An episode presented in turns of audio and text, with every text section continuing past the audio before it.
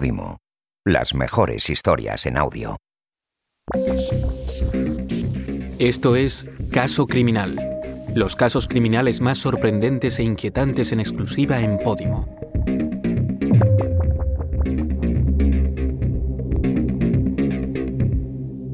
Estás escuchando el caso El caso de la Guardia Urbana. Todos los datos recogidos en este podcast han sido publicados por medios de comunicación y en sentencias judiciales. Capítulo 3. La condena. La Guardia Urbana de Barcelona se vio sacudida en el año 2017 por un crimen interno que implicó a varios de sus componentes.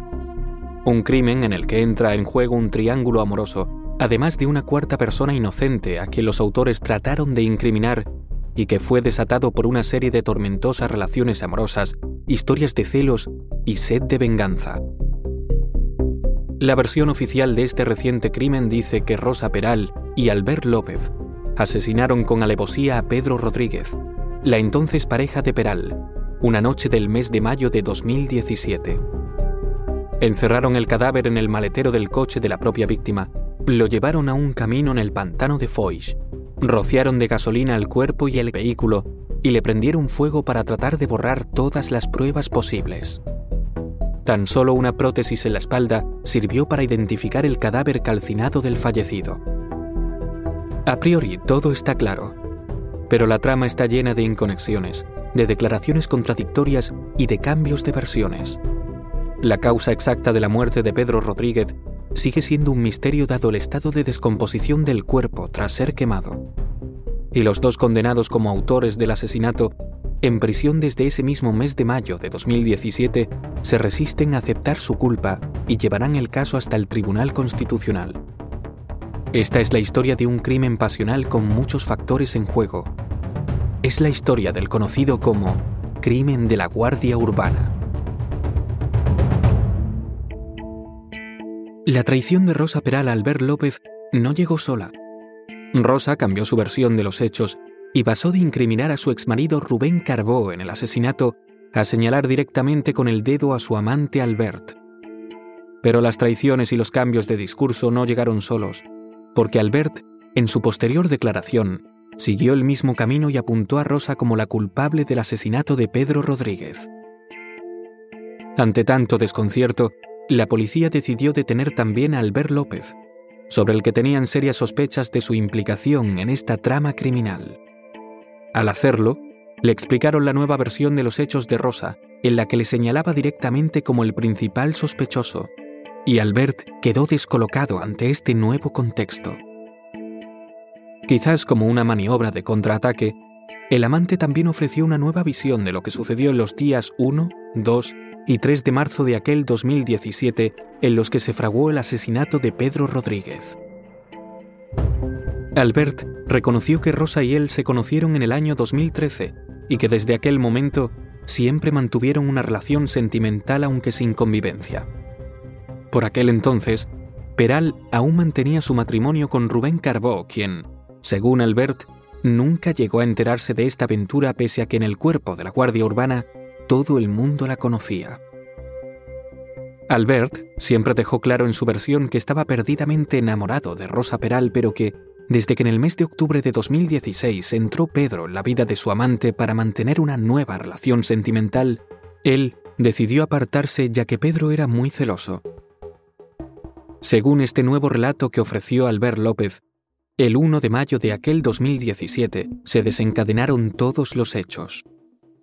Cerca de las 10 de la noche, con Albert en su propio domicilio, recibió una llamada de su amante. Ella se mostró muy nerviosa y él notó por teléfono que estaba llorando.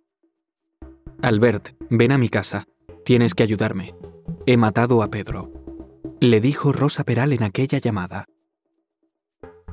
Albert, pensando que podía ser una nueva discusión de la pareja, no le dio importancia a estas palabras de Rosa y decidió colgar el teléfono. Cenó y trató de marcharse a dormir, pero la llamada de Rosa comenzó de nuevo a rondarle en la cabeza y entonces, sobre las dos de la madrugada, decidió levantarse en su domicilio en Badalona para ir a visitar a su amante, en su casa en Vilanova y la Geltrú a casi una hora de distancia. Al llegar, llamó por teléfono a Rosa sin obtener respuesta. Entonces, observó que estaba limpiando algo en el balcón y al no abrirle la puerta de su casa, decidió saltar la valla exterior de la vivienda. Ya dentro del domicilio, Peral acudió a su encuentro sin parar de llorar. Entonces, ante la pregunta de Albert, Rosa le confesó que había matado a Pedro. Peral explicó que mantuvieron una discusión acalorada y que Pedro llegó a pegarla delante de sus dos hijas. Incluso llegó a mostrarle una marca en el cuello consecuencia de aquella agresión. Entonces, Rosa se revolvió tanto hasta el punto de llegar a matar a Pedro, aunque según Albert, en ningún momento le comentó la manera en la que llevó a cabo la fechoría. En su versión, Albert contó que trató de poner cordura ante una situación complicada de digerir. Intentó convencer a Rosa Peral que, siendo agente de la Guardia Urbana, tenía que denunciar este hecho y alegar que se había producido en defensa propia después de la pelea. Sin embargo, su amante no atendió a razones en ningún momento, fuera de sí y presa de los nervios. Dijo que no podía dejar a sus dos hijas solas y convenció a Albert para que le ayudara a deshacerse de aquel escenario. Albert observó que en aquella casa estaba prácticamente todo limpio y que además había un claro olor a lejía, como si alguien hubiera hecho una limpieza a fondo recientemente. Rosa Peral dirigió a su amante hasta el patio de la vivienda, donde se encontraba el coche de Pedro. Entonces Rosa abrió la puerta del maletero de aquel Volkswagen Golf y le enseñó un cuerpo lleno de sangre dentro de él. Rosa le confesó que aquel cadáver era de Pedro Rodríguez.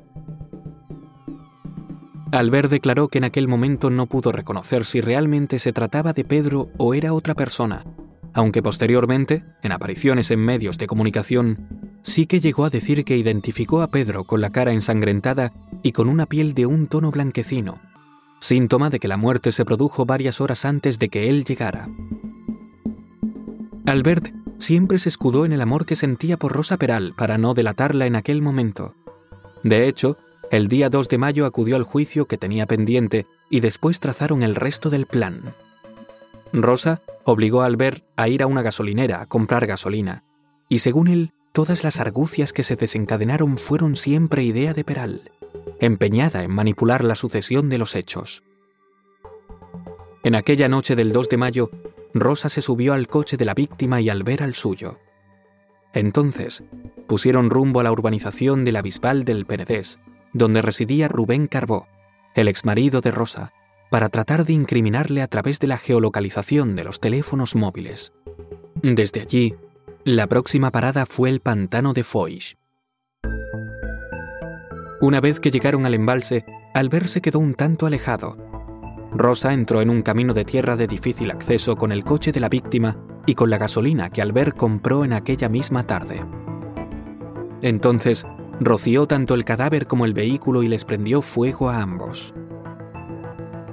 Dos versiones, la de los dos implicados y condenados por asesinato, muy diferentes aunque con unos pocos puntos en común, y dos relatos que levantaron ampollas entre las diferentes partes implicadas.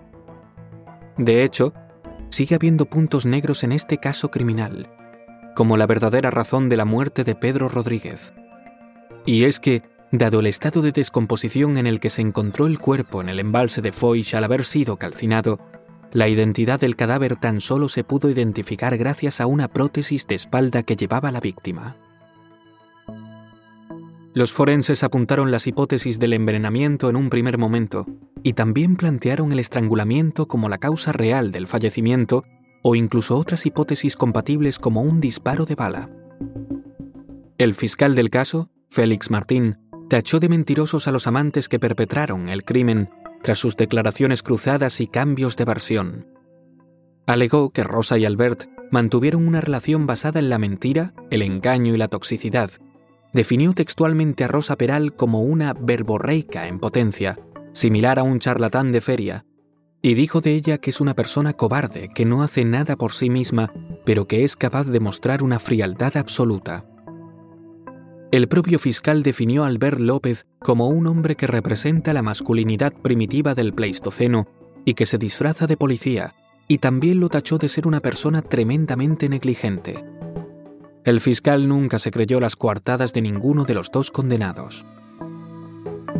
La acusación particular argumentó que Rosa asesinó a su novio en lugar de poner fin a la relación por miedo a que éste difundiera una serie de fotografías íntimas y correos electrónicos privados.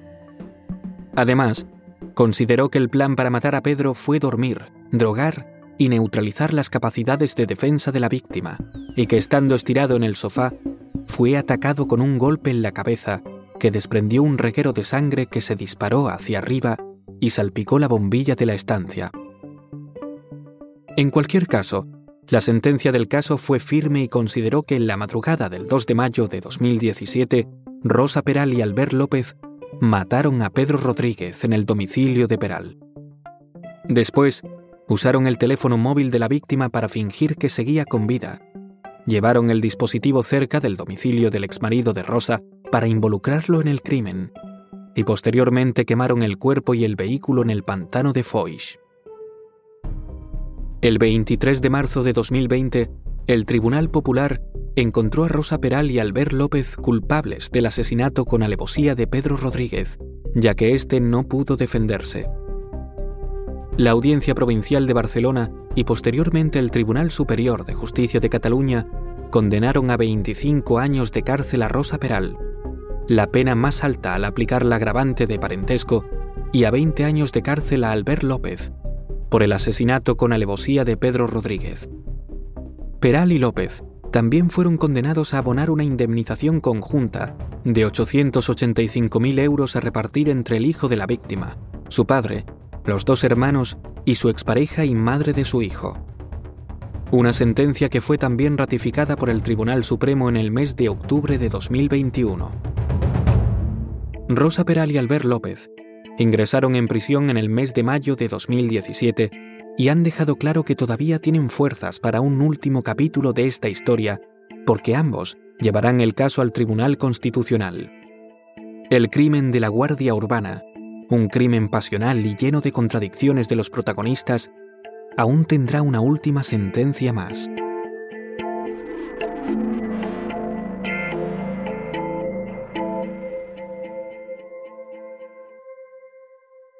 Has escuchado uno de los podcasts exclusivos de Podimo. Esperamos que lo hayas disfrutado. Te invitamos a visitar podimo.com para descubrir miles de historias en formato podcast y audiolibro.